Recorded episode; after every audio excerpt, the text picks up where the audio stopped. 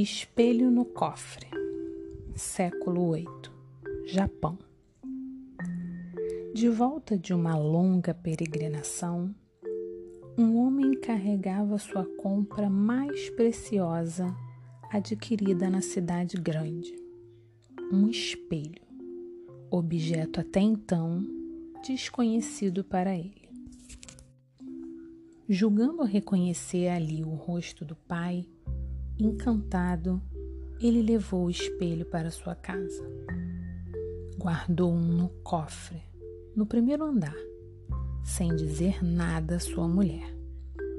E assim, de vez em quando, quando se sentia triste, solitário, abriu o cofre para ficar contemplando o rosto do pai.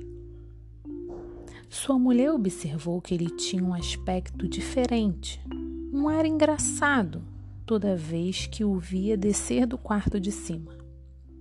Começou a espreitá-lo e descobriu que o marido abria o cofre e ficava longo tempo olhando para dentro dele.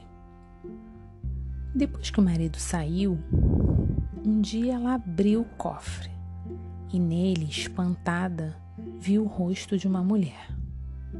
Inflamada de ciúme, investiu contra o marido e deu-se então uma grave briga de família. O marido sustentava até o fim que era o seu pai quem estava escondido no cofre. Por sorte, passava pela casa deles uma monja. Querendo esclarecer de vez a discussão, ela pediu que lhe mostrassem o cofre. Depois de alguns minutos no primeiro andar, a monja comentou ainda lá de cima: Ora, vocês estão brigando em vão. No cofre não há homem nem mulher, mas tão somente uma monja, como eu. Tradução de Flávio Moreira da Costa. Os grandes contos populares do mundo. Bons sonhos.